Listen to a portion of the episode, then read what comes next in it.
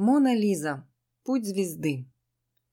О загадках Джаконды исписаны горы бумаги. Искусствоведы, журналисты и просто энтузиасты десятилетиями спорят о том, что означает улыбка Моны Лизы, не подделка ли висит в Лувре и кто вообще изображен на портрете Леонардо.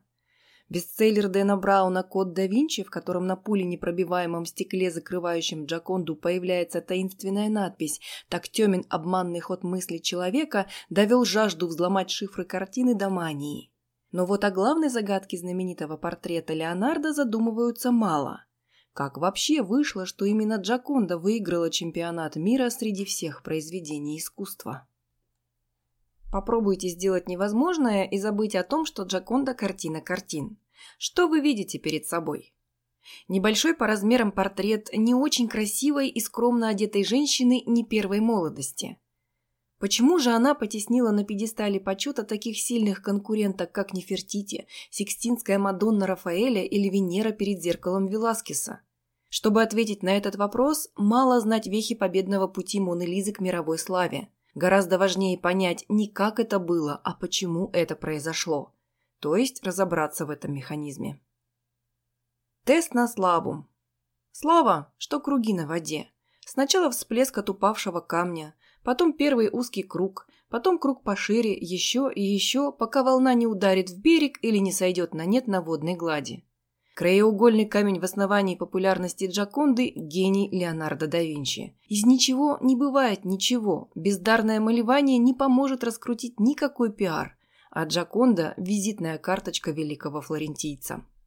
Правда, ни своей подписи, ни даты, ни имени модели Леонардо на портрете не оставил. Не сохранилось ни одного предварительного рисунка в альбомах художника, ни одного слова о Джаконде в его дневниках. Но сомнений в авторстве Леонардо нет.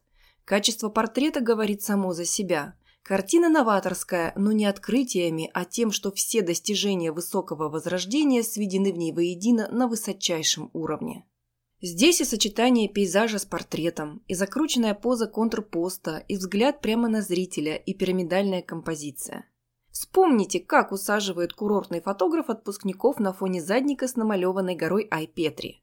Закиньте ногу на ногу, сложите руки на животе, корпус разверните в три четверти и смотрите прямо в камеру, пока не вылетит птичка.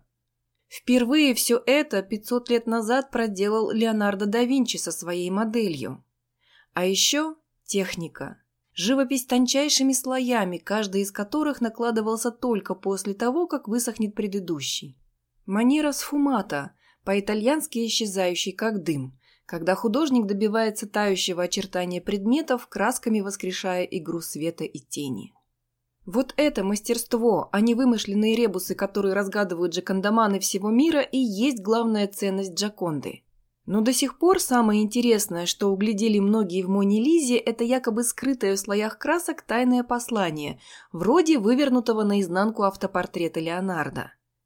Такова уж природа человека, зрителю свойственно вглядываться в картину и выискивать в ней спрятанные художником изображения. Помню, какого шума наделало лет двадцать назад письмо одного чудака, отправленное в ЦК КПСС.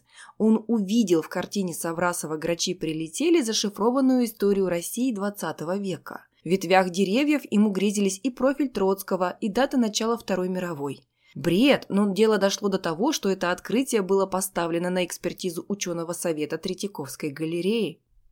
В начале XVI века никаких ребусов в Джаконде никто не искал. В отличие от большинства звезд живописи, ее рождение вообще прошло незаметно. Завершение, например, генского алтаря Ван Эйка или Маэста Дуча праздновали несколько дней, соответственно, города Гент и Сиена. Точную дату рождения Джаконды ученые, как ни бьются, не могут установить до сих пор. Где-то между 1503 и 1506. Леонардо почему-то не отдал портрет заказчику и возил его с собой до самой смерти, но затворницей Мона Лиза не была. Джаконда очень рано прошла тест на славу у художников. Без них ни одной картине этого не добиться. Именно профессионалы были ее первыми поклонниками. Живопись XVI века полна следов влияния Джаконды. Великий Рафаэль, например, просто заболел портретом Леонардо. Черты Моны Лизы мы угадываем и в его рисунке Флорентийки, и в «Даме с единорогом», и даже в мужском портрете Бальдасара Кастильоне. Леонардо удалось создать идеальное наглядное пособие для художников, что-то вроде каталога новинок. Копируя Мону Лизу, они открывали для себя секреты живописи. Первым человеком, который перелил славу Джаконды в слово, был художник и искусствовед Джорджо Вазари. Автор бестселлера «Жизнеописание наиболее знаменитых живописцев, воятелей и зодчих» написал Леонардо взялся исполнить для Франческо дель Джаконда портрет его жены Моны Лизы. Изображение это давало возможность всякому, кто хотел постичь, насколько искусство способно подражать природе, легко в этом убедиться, ибо в нем были переданы все мельчайшие подробности, какие только доступны тонкостям живописи. Портрет казался чем-то скорее божественным, чем человеческим, и почитался произведением чудесным, ибо сама жизнь не могла быть иной. Очень важно, что эту оценку он дал, ни разу не увидев картину лично, а лишь выразив общее мнение цеха художников. Вердикт Вазари на века определил высокую репутацию Джаконды в кругу профессионалов. Кроме того, автору жизнеописаний будущая суперзвезда обязана удачным сценическим именем – Монализа Джаконда. Ведь кроме сообщения Вазари нет ни одного доказательства, что на портрете изображена жена торговца шелком из Флоренции. Наоборот, все этому противоречит. Леонардо был в зените славы, его буквально осаждали толпы коронованных заказчиков. С какой стати ему было писать портрет ничем не примечательной жены некого купца? Первое достоверное сообщение о знаменитой картине принадлежит секретарю кардинала Арагонского Антонио де Биатису. Но в нем ни слова нет о Моне Лизе Джаконде. Дебиатис посетил мастерскую Леонардо незадолго до смерти художника и записал в дневнике, что видел портрет флорентийской дамы, сделанный с натуры по просьбе Джулиана Медичи. герцогу Намурскому Джулиана Мона Лиза Джаконда не имела никакого отношения. Позднее ученые подобрали несколько кандидаток на роль модели Леонардо. Больше других шансов было у первой эмансипе Европы герцогини Мантуи Изабеллы Десте, с которой Леонардо дружил и переписывался. Глядя на ее леонардовский карандашный портрет, можно уловить сходство со знаменитой картиной из Лувра. Но ни Изабелла Десте, ни какая-либо другая блестящая аристократка не прижились у публики. С легкой руки Вазари большинство людей уверены, что на портрете Леонардо Мона Лиза, жена Франческо дель Джаконда. Отсюда и второе название картины – Джаконда. Настоящая Мона Лиза вышла замуж в 16 лет за вдовца много старше нее, похоронившего к тому времени двух жен.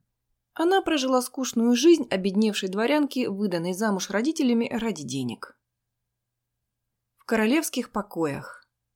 Чтобы вырваться из узкого круга признания художников, произведению искусства необходимо завоевать коллекционеров. А главными коллекционерами в XVI веке были короли. Первым местом, где не одни художники увидели Джаконду, была баня, баня короля, а королем был не только великий политик, но и великий коллекционер Франциск I. На исходе жизни Леонардо получил приют у французского монарха, который стал для него идеальным покровителем. Король подарил художнику дом вблизи своего замка в Амбуазе. Здесь гениальный флорентиец и умер. По легенде, перед смертью он продал Джаконду Франциску за 4000 золотых монет, огромную по тем временам сумму. Король же поместил картину в баню не потому, что не понял, какой шедевр ему достался, а как раз наоборот. Баня Фонтебло была важнейшим местом во французском королевстве. Там Франциск не только развлекался с любовницами, но и принимал послов. Кроме эротических фресок и скульптур, ее украшали любимые картины Франциска, а он предпочитал все светлое и радостное. В такой компании и оказалась Мона Лиза. По-итальянски «Ла Джаконда» означает «веселая игривая женщина». Таковой и считали ее Франциск и его придворные. Не случайно именно в это время появились первые копии обнаженной Моны Лизы. Набожные католики крестились при виде веселой игривой женщины, которую теперь многие считали ведьмой. В истории с баней Франциска рано проявилась невероятная удачливость Моны Лизы. Удивительным образом она всегда оказывалась в нужном месте и в нужное время, словно сами небеса определяли путь ее славы. Два века Мона Лиза путешествовала по королевским дворцам, после Фонтебло – Лувр, Версаль, потом Тюильри.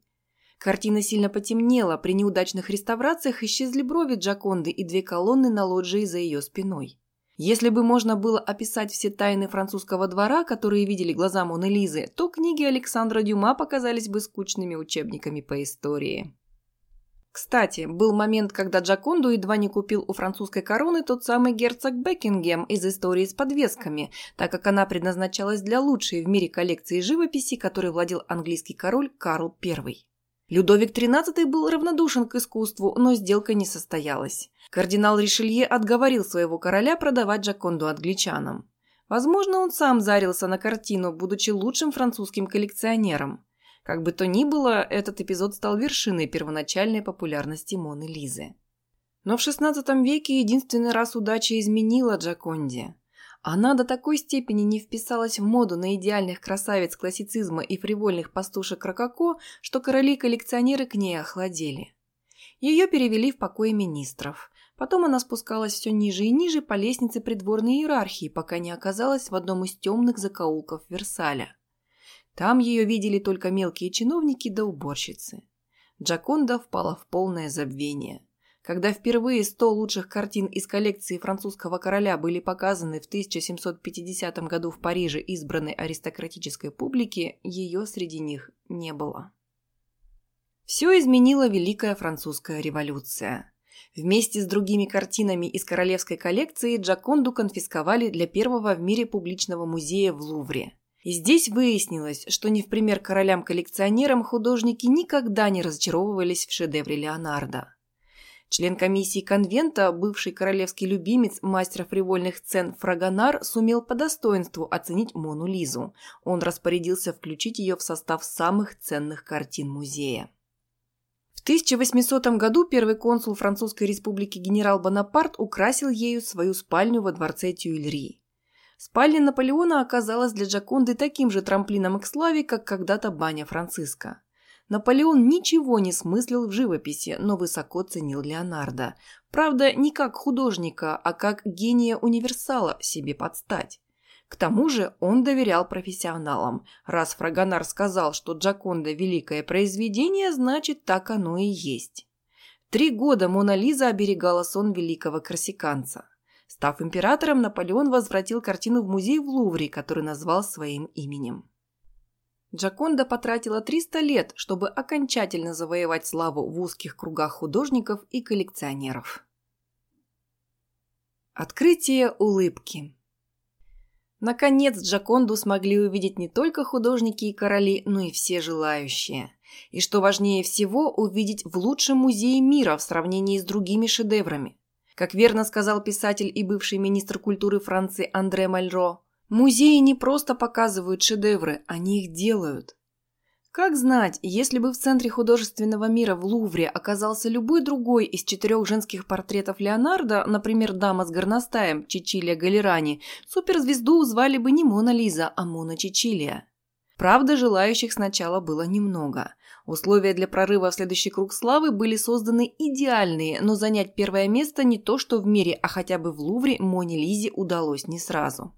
Буржуазный вкус первой половины XIX века предпочитал эффектных красавиц Рафаэля и Мурилья. Святое семейство Рафаэля, например, по описи музея оценивалось в 10 раз дороже Джаконды. А примадонной Лувра была слащавая картина Мурилья «Вознесение Девы Марии», которую сейчас никто не помнит. Интерес к ней упал настолько, что в 30-е годы XX -го века французы согласились вернуть Вознесение в Испанский музей Прада. Только в 1833 году Мона Лиза появилась на одной из многочисленных картин, изображающих экспозицию Лувра. Заметил шедевр Леонардо американский художник и изобретатель телеграфной азбуки Самюэль Морзе. Гениальный создатель морзянки первым разглядел в Джаконде будущую любимицу широкой публики. Но решающую роль в подъеме Джаконды на очередную ступень славы сыграли не художники, а писатели-романтики. До них все считали Мону Лизу всего лишь игривой веселой итальянской красоткой. Романтики же нашли в ней идеал роковой женщины, созданный величайшим гением всех времен и народов Леонардо да Винчи, которому они поклонялись. Эти идеи вызрели в квартале поэтов, латинском квартале Парижа, в дискуссиях в кафе романтической молодежи. Потом разошлись по всему миру. Англичанин Вальтер Паттер писал в своем эссе о Джаконде, вдохновившем Оскара Уальда на создание портрета Дариана Грея. Это красота, которой стремится изболевшаяся душа. Весь опыт мира собран здесь и воплощен в форму женщины. Животное начало в отношении к жизни в Древней Греции, страстность мира, грехи Борджа. Она старше скал, среди которых восседает как вампир.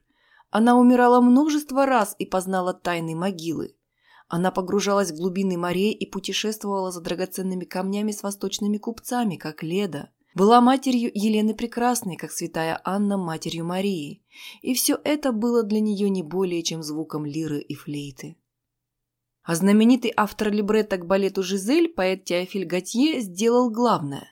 В 1855 году он придумал загадочную улыбку Джаконды.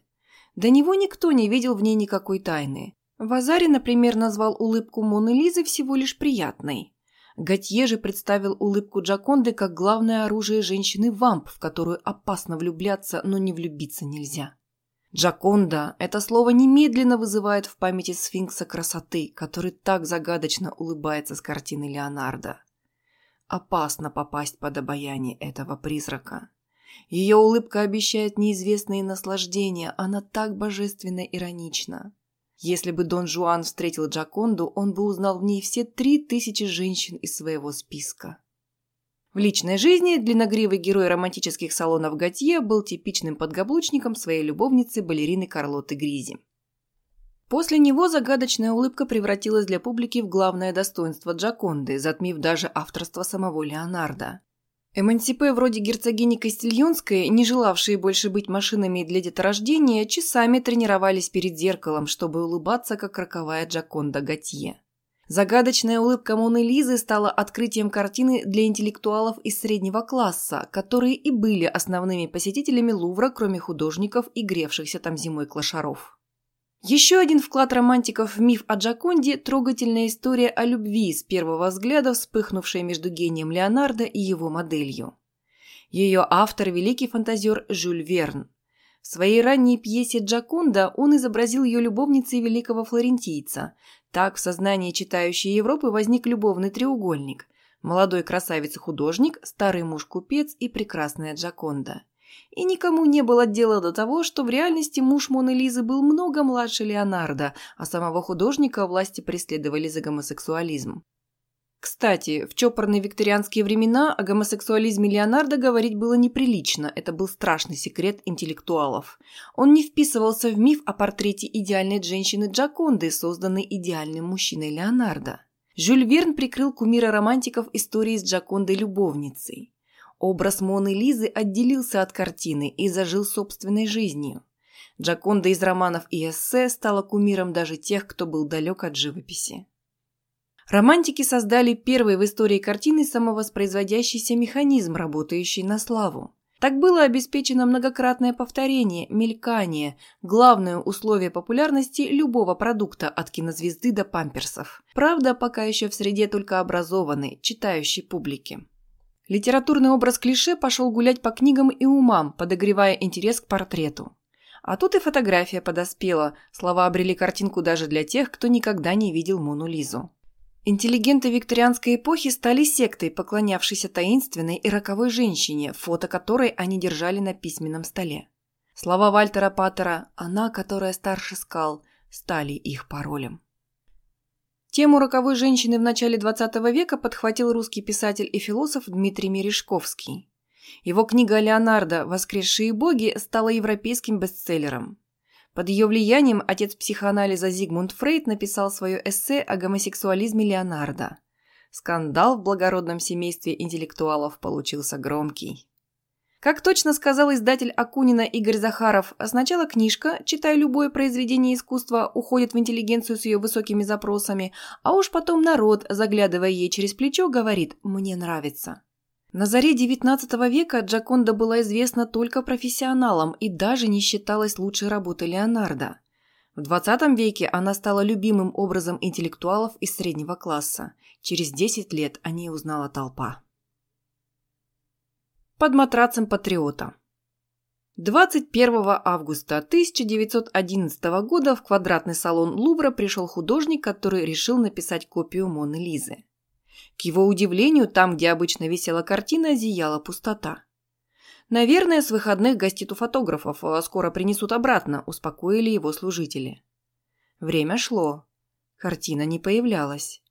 Художник начал скандалить, и служители пошли поторопить фотографов. Но те и не собирались снимать Мону Лизу. Не было ее и у реставраторов. До охраны наконец дошло, что картину украли. разразился страшный скандал. Директор Лувра Амоль, который лишь недавно хвалился, что украсть Джаконду все равно, что похитить Нотр-Дам, был уволен. Неожиданно для всех Мона Лиза оказалась в центре политических баталий. Франция жаждала реванша за поражение, которое ей нанесла Германия в 1870 году. Назревала большая европейская война. В этой раскаленной атмосфере кража шедевра Леонардо была воспринята французами как национальное оскорбление. Первое подозрение пало на германского кайзера Вильгельма II. Французские газеты писали, что он приказал своим шпионам украсть Мону Лизу, чтобы показать слабость Франции. Немецкие газеты платили той же монетой. Кража Джаконды – уловка французского правительства, которое хочет спровоцировать войну.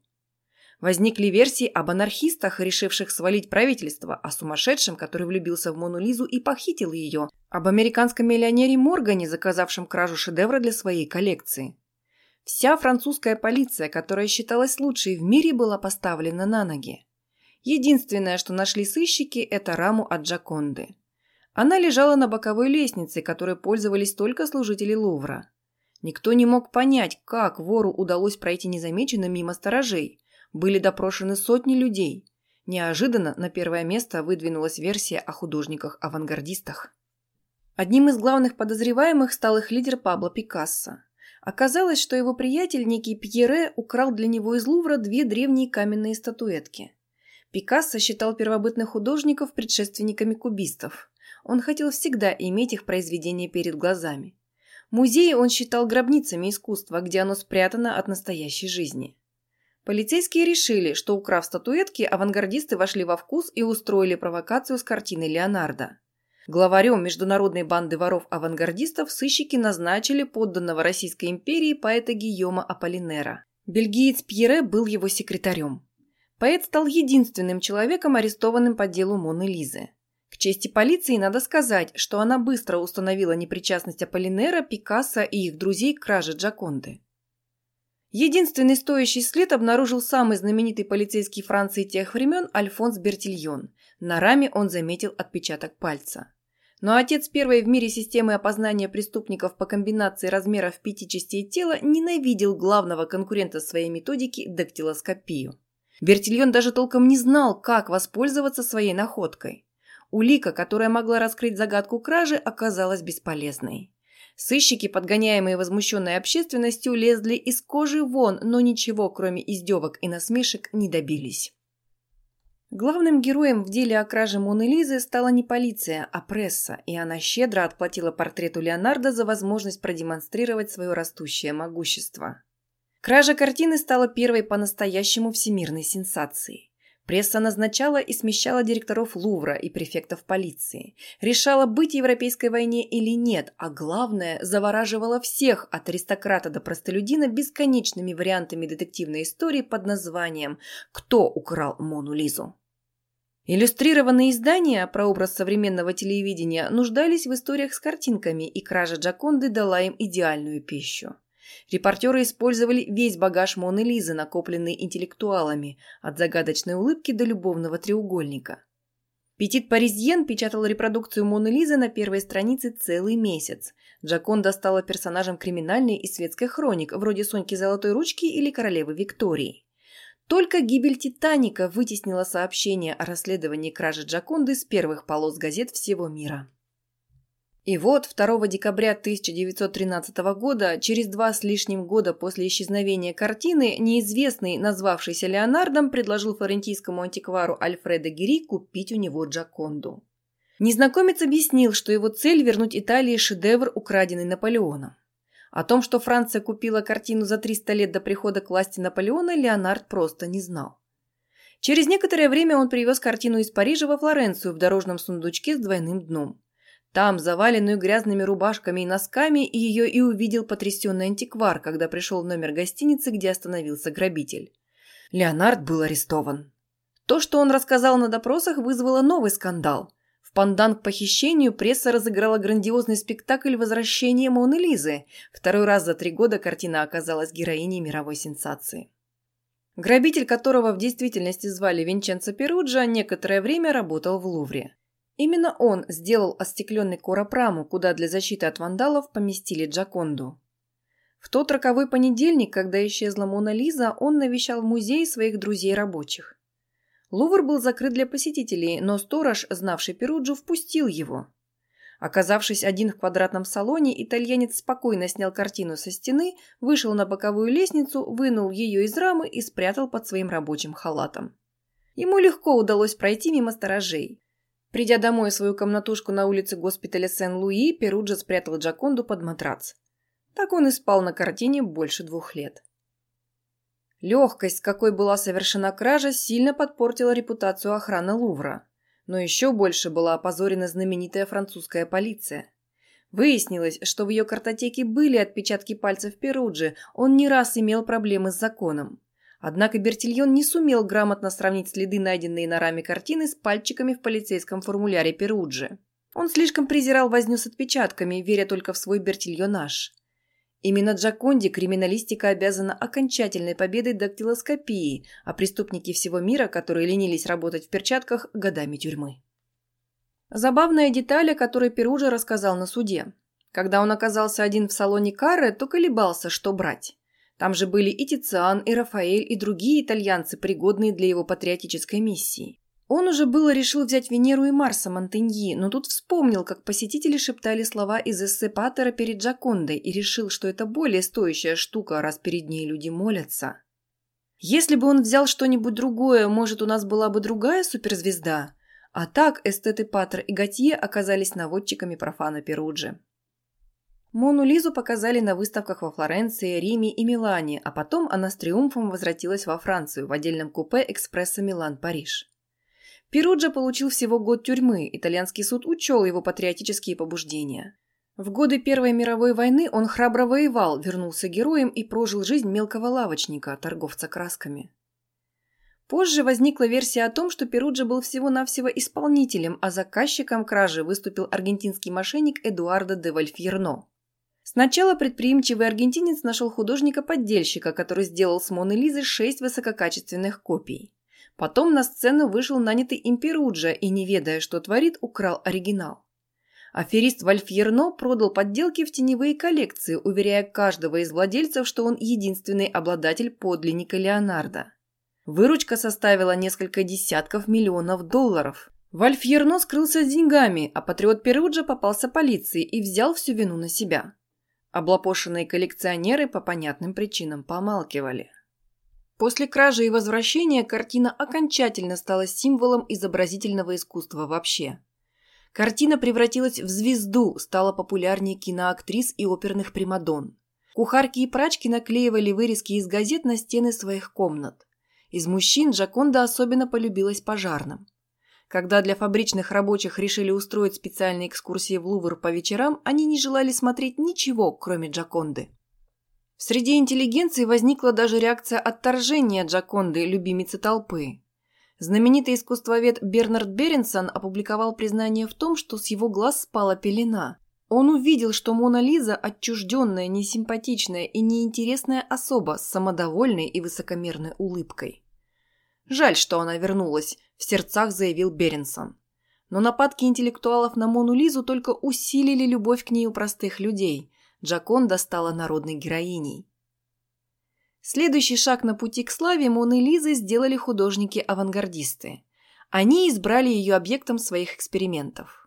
В 1914 году Казимир Малевич создал коллаж, где дважды перечеркнул репродукцию Моны Лизы крест-накрест, а вверху написал «частичное затмение». Пять лет спустя отец дадаизма Марсель Дюшан изобразил Джаконду с усами. Это произведение он назвал загадочной аббревиатурой из пяти букв LHOOQ.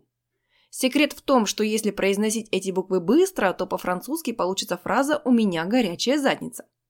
Малевич и Дюшан противопоставили свое антиискусство эксперимента традиционному искусству со всеми его буржуазными ценностями. Публика была оскорблена до глубины души, а Мона Лиза прославилась еще больше.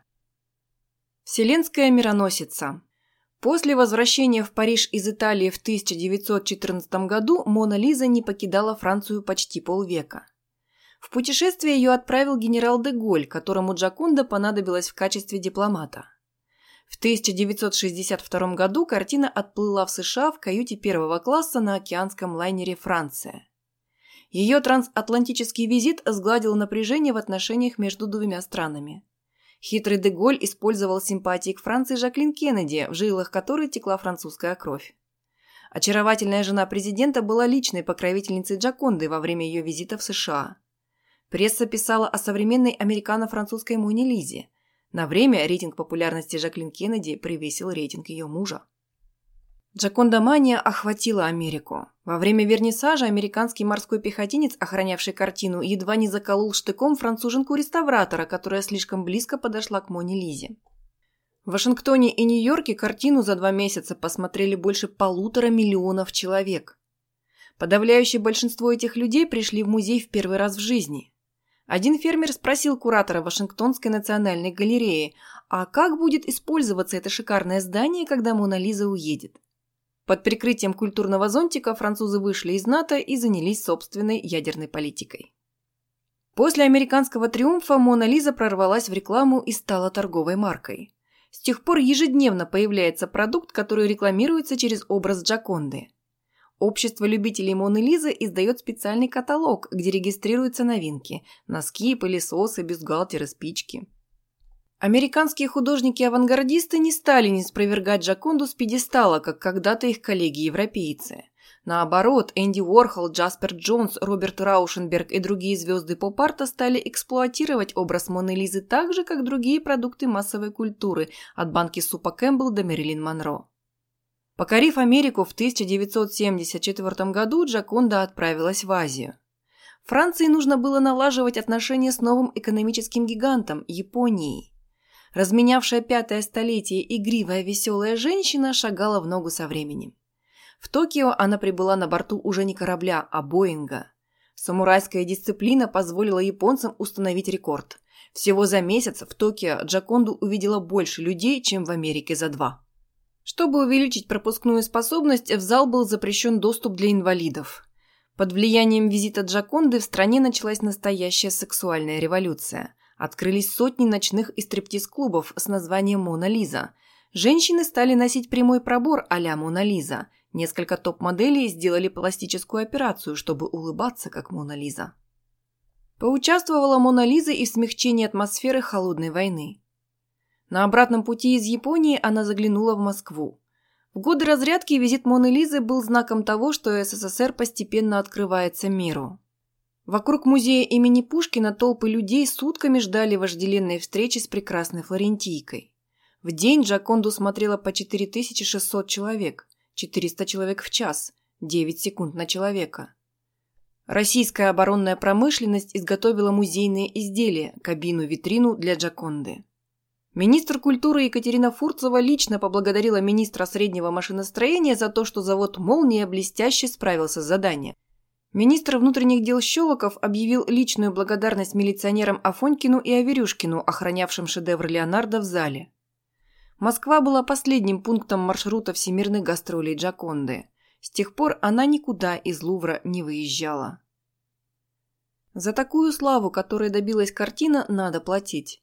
На Мону Лизу покушались дважды, один раз на выезде, другой дома. И каждое такое покушение раскручивало маховик славы Джаконды еще сильнее. В 1956 году боливиец Уга Унгаза Велигас долго стоял в Лувре перед картиной, а потом взял, да и запустил в шедевр Леонардо камнем. Велигаса немедленно взял под защиту Сальвадор Дали. Он обвинил во всем Леонардо да Винчи, который спровоцировал боливийца, Тодде полюбил Джаконду как мать, а тут увидел, что та над ним насмехается. Что еще оставалось делать, как не взяться за булыжник? С тех пор у левого локтя Моны Лизы едва заметная отметина. В 1974 году в Токио очередной любовник бросил в Мону Лизу пузырек с краской. К счастью, защитное стекло спасло шедевр. После этого картину поместили в специальный ящик из пули непробиваемого стекла. Он заполнен гелием, что позволяет создать идеальную атмосферу для сохранности шедевра. Только раз в году реставраторы видят Джаконду вживую, когда осматривают картину. В апреле 2005 года Мона Лиза переехала в отдельный зал, построенный для нее в Лувре. В век глобализации шедевр Леонардо стал глобальной ценностью. На нее работают все современные технологии – массовый туризм, реклама, поп-культура. Никого уже не удивляет появление в интернете порнографического сайта под названием «Мона Лиза». Джакондиана составила огромный раздел китча. Песни о Джаконде поют певцы со всего света, от Демиса Руса, Сейнета Коула до Элтона Джона и Боба Дилана. В виде Моны Лизы изображают всех знаменитостей, от Сталина до Моники Левински. В святилищах аборигенов в Австралии этнографы находят репродукции Джаконды среди местных богов. А в мае 2005 года лик Моны Лизы, набранный художником Георгием Пузенковым из компьютерных пикселей, отправился в космос на Международную космическую станцию. Когда-то Мона Лиза отделилась от своего портрета и зажила отдельной литературной жизнью. В конце 20 века это произошло и в массовой культуре, как Мэрилин Монро или Микки Маус. И все же, отчего именно Джаконда Леонардо да Винчи стала суперзвездой? По мнению одних, секрет в уникальной открытости Джаконды для любой интерпретации. Недосказанность оставляет место для полета фантазии. А другие считают, что дело вовсе не в улыбке и вообще не в достоинствах самого портрета. Всему виной внешние обстоятельства и прежде всего кража 1911 года.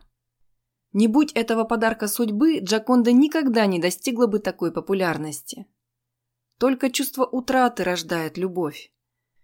Звездой Мону Лизу сделали два итальянца – великий Леонардо да Винчи и назвавший себя Леонардом недотепа Винченцо Перуджа. А еще французы Готье и Дюшан, корсиканец Наполеон, американец Морзе, австриец Фрейд, русский Мережковский, поляк Малевич. Мужчин в судьбе игривой веселой дамы хватало, только вот женщин там вы не найдете. Где любовь, там и ревность.